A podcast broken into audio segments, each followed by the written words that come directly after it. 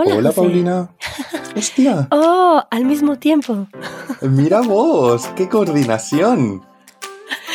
Ahora sí, muy justo. Demasiado. Bueno, pero ¿cómo estás? Todo bien. Eh, a tope con la universidad. El clima está cambiando, se está poniendo un poquito más fresquito y la verdad que lo agradezco. Todo bien por aquí. ¿Vos qué tal por allá? Yo igual. Estoy contenta de mi nueva casa. Se siente bien. eh, me encanta la vista, el departamento. eh, estoy viviendo con mi amiga y eso me gusta. Entonces, todo bien. Un día feliz para ti y para mí. Pero estaba hablando en una sesión de conversación con los miembros de la comunidad y estaban mencionando que iban a hacer unos exámenes y les comenté que yo hace años que no presento un examen y empecé a recordar todo lo que implica hacer un examen, porque yo creo que han pasado tal vez 15 años que no hago un examen. ¡Wow! Es tiempo, ¿eh? Tú estás todavía acostumbrado, ¿cierto? Infortunadamente, Paulina. Infortunadamente. Pero sí, estoy todavía un poquito acostumbrado. Pero pensé que podríamos hablar un poco acerca de los exámenes, porque hay muchos tipos de exámenes, tipos de preguntas y pues cosas simpáticas que suceden alrededor de los exámenes. Entonces, eh, seguramente tú sabrás más del tema. Eh, yo tuve que pensarlo un poco. Bueno, vamos a ello. Sí, sí. Pues mira, si no mal recuerdo, hace un tiempo hicimos un episodio de podcast sobre sacarse el carnet de conducir, ¿no? ¿Te acordás? Ah, es verdad. Y pues precisamente, por ejemplo, vamos a, ya que como hemos hablado de, de ese tipo de exámenes, pues pensé que podríamos mencionarlo y sacarlo y sacárnoslos de encima. El examen de conducir, el examen práctico, es verdaderamente, uff, un generador de estrés espectacular. Bueno, yo te dije que ni ese examen hice.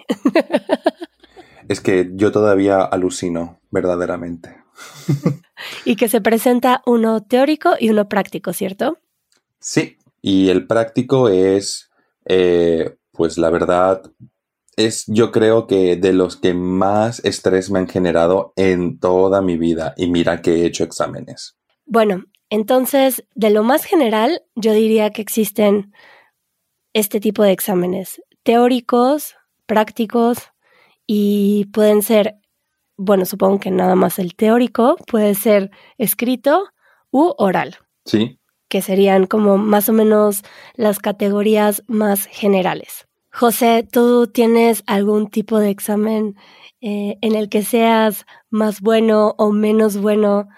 Por ejemplo, ¿se te facilita la palabra en un examen oral, en una presentación o prefieres escrito? yo creo que los exámenes orales es alucinante porque hay mucha gente que prefiere los exámenes orales. Y yo la verdad es que creo que no. Porque creo que, ¿cómo te lo digo? En un examen oral creo yo que hay más posibilidades de poder pifiarla, ¿vale? De poder, pues, por así decirlo, meter la pata. ¿Qué es? Ponemos un pin en pifiarla. Sí, vamos, vamos a poner un pin ahí.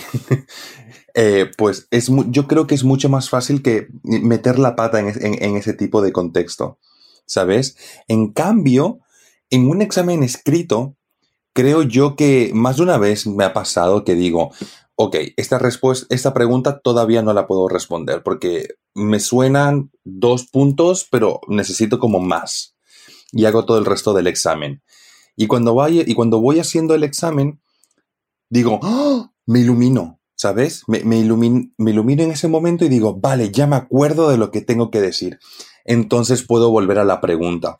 Siento yo que en un examen escrito tenés como mucho más, obviamente tenés tiempo limitado, ¿no? Pero tenés como mucha más, mucho más control sobre qué es lo que estás escribiendo y cuándo lo estás escribiendo, ¿sabes?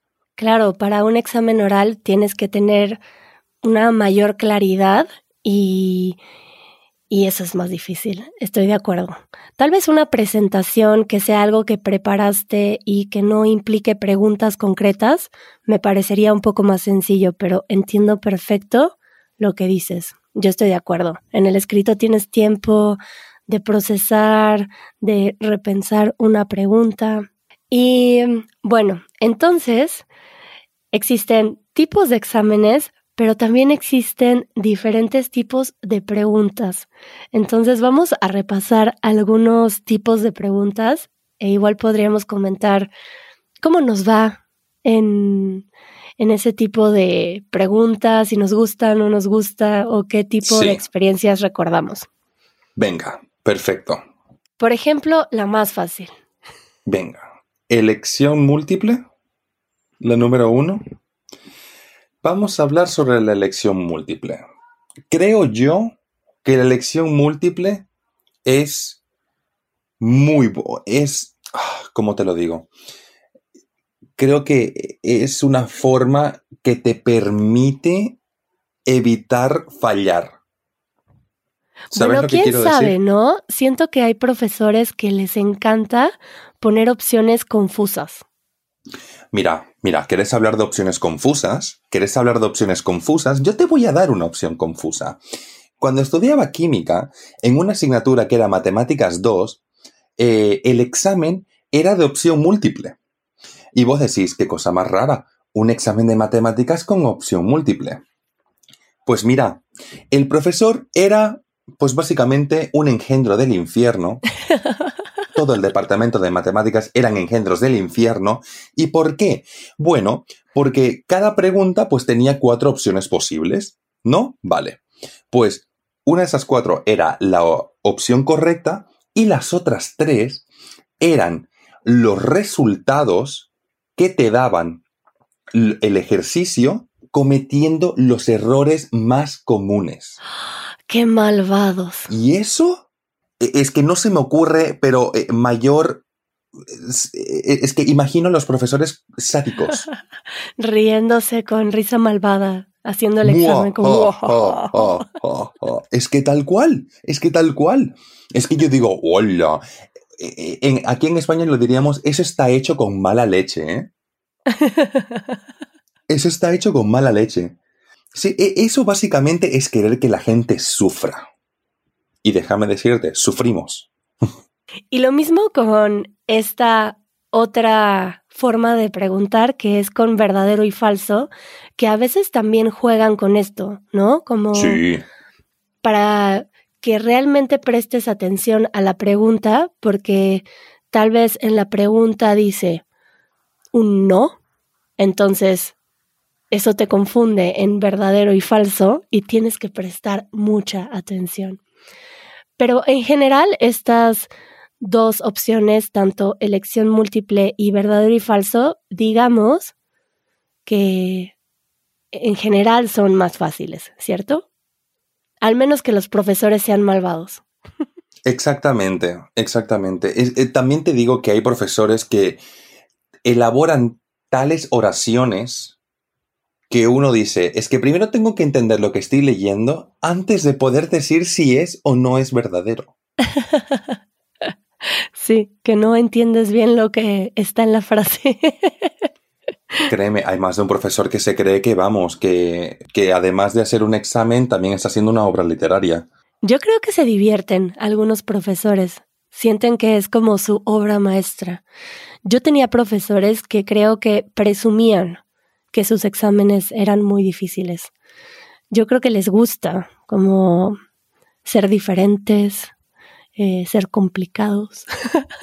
Yo creo que es eso. Una cosa que me explicaron una vez, por ejemplo, en la facultad, era que los primeros dos años, o el primer año principalmente, que es eh, formación básica, no estás tocando todavía nada como asignaturas de tu carrera, sino que estás haciendo una formación general pues decían, yo me acuerdo, que el primer año también estaba hecho como... Para filtrar. Exacto, para actuar de filtro. Si podés con esto, entonces vas a poder con el resto de la carrera. Si no podés con esto, pues adiós muy buenas. suena cruel, pero es así como, por, por, eso tenía un examen de matemáticas tan horrible como el que te he comentado. Yo también he escuchado esto en a esto que llamas la formación general. En algunas carreras aquí lo llaman tronco común y también lo he escuchado en medicina, que el tronco común de medicina lo hacen cargadísimo de trabajos, exámenes difíciles para que si hay gente que no tiene la vocación, que de una vez se salgan. Pues sí, eh, es que eh, por desgracia funciona así. Bueno, y viene otra forma de pregunta que es respuesta corta, que son estas preguntas muy concisas, que tienen una respuesta tal vez de una palabra, de tres palabras, y es muy puntual.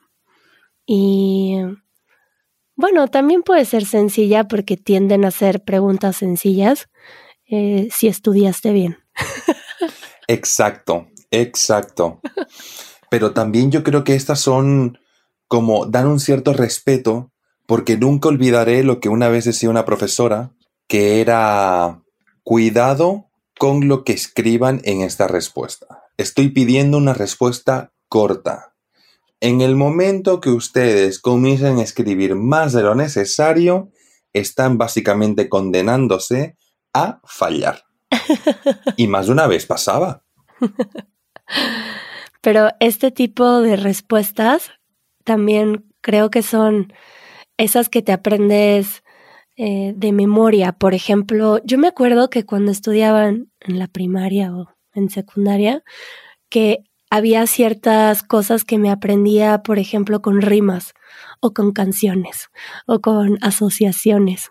Y siento que son ese tipo de respuestas las que te aprendes así, como, bueno, tengo yo grabado en mi cabeza los nombres de estos personajes de historia de México que los llamamos los niños héroes. Que bueno, la historia para mí no tiene mucha relevancia porque es algo muy gracioso que podemos hablar en otro podcast.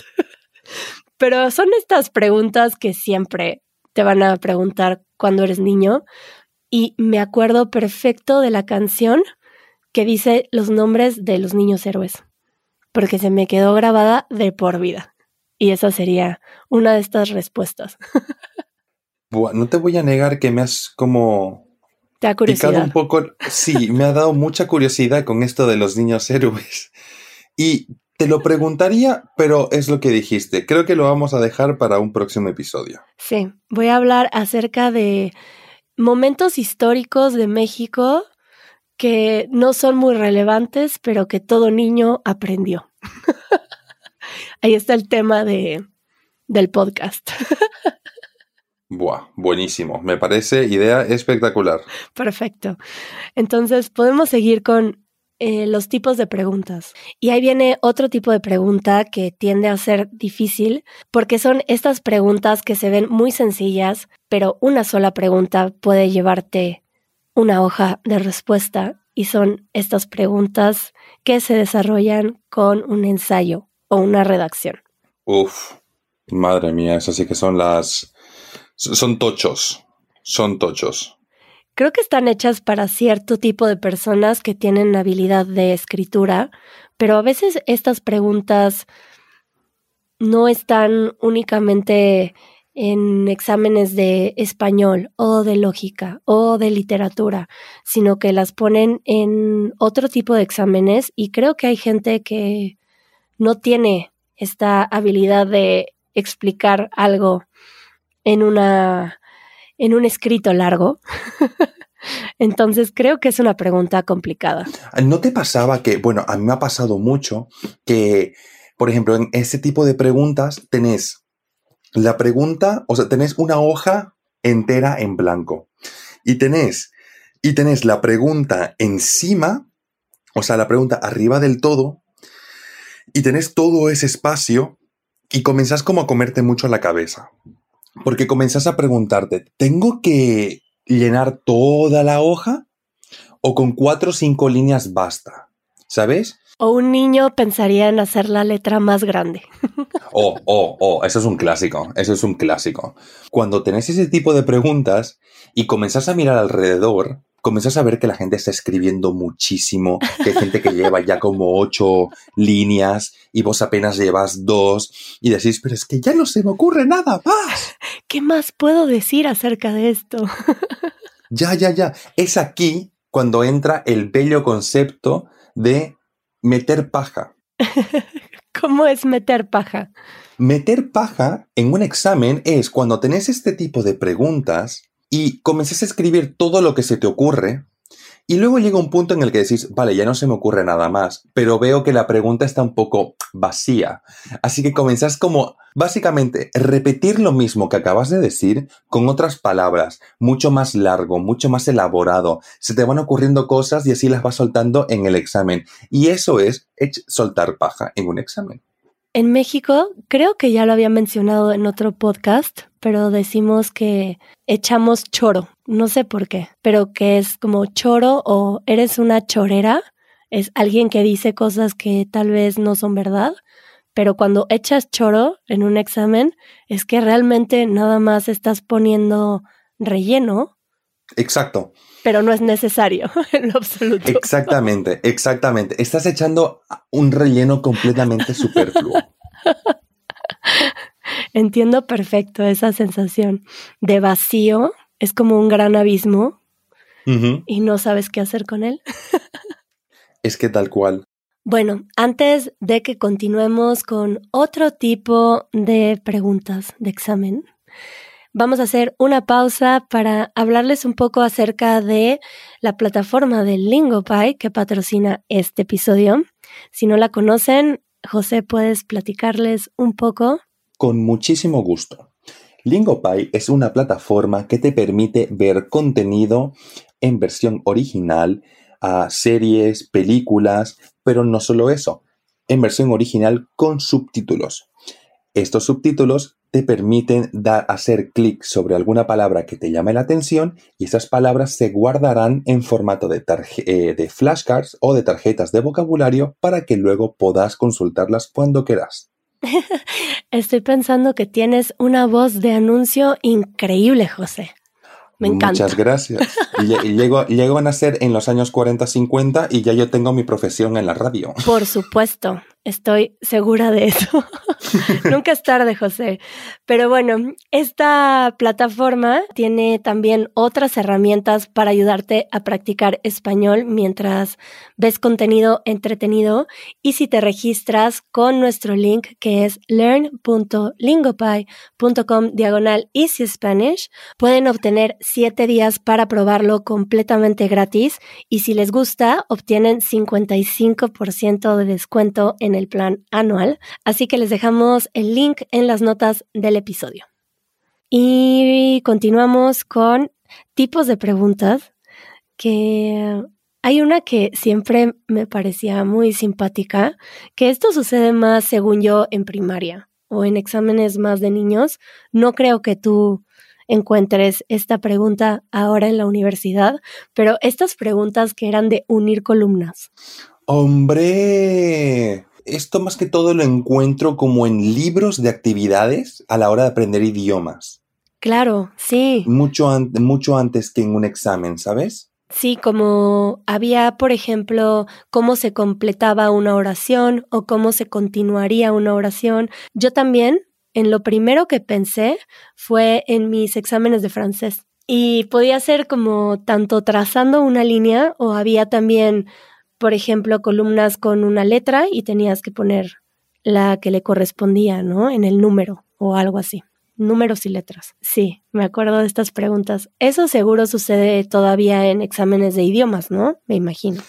Sí, sí, sí, sí, yo diría que sí, que a día de hoy todavía lo, los utilizamos. ¿Y qué otra? Ah, exámenes de ordenamiento. Eso también suena a idiomas, ¿no? Hasta sucesos. ¿no? Sí, sí, es que eso me recuerda mucho a justamente el examen de inglés para obtener el certificado. Había un ejercicio que consistía en que tenés un texto y en cada texto hay como hay unos cuadrados y en esos cuadrados tienes que colocar el número de fragmentos del texto. Entonces tenías que leer todo el texto y ver, vale, este, el, el, fragmento A va aquí, el fragmento B va aquí, ¿sabes? Y eso era también un dolor de cabeza, ¿eh? Para ordenar un texto. Sí, sí, con fragmentos. Y encima te decían, hay un fragmento que sobra. sí, es verdad. ¿Ves? Otro ejercicio hecho con mala leche. ¿Qué le pasa a la gente que tiene muy mala leche a la hora de hacer exámenes? y dentro de todo esto, ¿tú te consideras bueno en los exámenes o es algo que sí te parece complicado? No te lo voy a negar, Pau. He tenido exámenes buenos, he tenido exámenes malos, he tenido exámenes geniales y he tenido exámenes horribles. Como en algún momento te pasó cuando eras niño que, que sentías que no podías responder casi nada o llegaste a, a entregar un examen en blanco. Eso jamás, eso jamás. Pero he llegado a sacar ceros. Eh, una vez saqué un cero en una clase de, de, de, computación. Yo tengo una historia con cálculo de el último grado de preparatoria. Antes de salir a la universidad, tenía un maestro que era súper malvado, como tú dices, que tenía muy mala leche, y era tan exigente que si llegabas detrás de él en la mañana, a su clase de 7 de la mañana, te cerraba la puerta y no podías entrar. Y a las tres faltas no podías presentar examen. Uf, es que de verdad. Es que, a ver, yo entiendo que hay una cierta necesidad para enseñar un puntualidad a la gente. Ok, de acuerdo, te lo compro.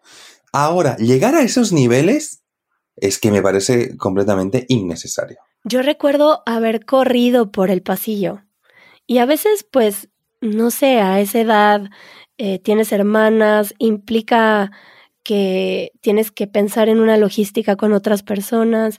Bueno, a mí me pareció algo tan molesto que, que yo ya no entraba a esa clase. Decidí que siempre tenía como algún tipo de problema, entonces decidí que yo ya no iba a ir a esa clase. Bien hecho. Y dejé de ir y pensé, bueno, que me manden a extraordinario y ahí presento el examen y veo qué hago. Y yo veía a la gente sufrir con esta clase y yo entregaba los exámenes en blanco. ¿Ah, sí? Fue como una rebeldía mía y entonces yo como me fui a extraordinario, presenté este examen en una institución distinta y saqué nueve, que nueve es como del 1 al 10, saqué nueve en cálculo. Ella, ella, que todo lo puede. Salió bien, salió bien. Creo que yo esos exámenes los hubiera reprobado todos, entonces ni gasté energía. Bien hecho. Y bueno, antes de pasar al pin que dejamos por ahí, falta un tipo de pregunta que yo diría que no es una pregunta, es una forma de evaluación, que sería la presentación. Ah, las presentaciones, las benditas presentaciones. A mí me gustan. Yo tengo que decir que a mí también, pero no puedo negarte que me pongo nervioso. Eh, sí, te puedo imaginar nervioso en esas situaciones, aunque creo que desde que practicas en Easy Spanish te es más fácil, ¿no? Tengo que admitir que sí, ayuda mucho el, poder soltarse delante de una cámara. ¿Y ahora lo notas en presentaciones de la escuela, por ejemplo? Sí, sí, sí, lo he notado. De eh, las veces que me he puesto nervioso ha sido por el profesor, porque puede llegar a, a intimidar un poco. Al mismo tiempo, déjame decirte que Mm, siento como una cierta soltura, porque antes me acuerdo que, que me daba mucho corte el estar como hablándole a una cámara en medio de la calle y que la gente pues se gira a mirarme, pero a día de hoy ya pues la verdad es que me da igual. Uno se acostumbra. Pues la verdad es que sí. y entonces, para cerrar este podcast, quiero regresar a ese pin que dijiste pifiarla. Pifiarla pifiarla. Es una manera coloquial y muy suave de decir metiste la pata. Sí, porque, por ejemplo, en México tenemos unas palabras un poco fuertes para decir esto. Lo Em, mismo digo, lo mismo digo. Por eso he dicho pifiarla. Para así, no tienes que soltar la palabrota. Pero en México no utilizamos pifiar. A veces escucho cuando algo no sirve que dices, esto no pifa. Ah, ok, ok, primera vez que escucho eso. Ah, y eso no lo conoces tú. No, no lo conocía. Y pifiarla, yo no lo conocía. Mira vos, es que nunca te vas a ir a dormir sin haber aprendido algo. Igual tú y yo aprendemos mientras hablamos en este podcast, José. Eso siempre, eso siempre. Aquí estamos aquí para culturizarnos. Deberíamos de hacernos un examen de expresiones que puede que no conozcamos. Ya tengo suficiente con los exámenes en mi universidad. Muchas gracias. Voy a Oh. pasar de esa oferta. Yo que llevo 15 años sin hacer un examen, José. Ya te pongo yo a prueba si quieres. Ya te pongo yo a prueba. Bueno, entonces no. Nos despedimos, José. Venga, nos despedimos. Adiós. Adiós.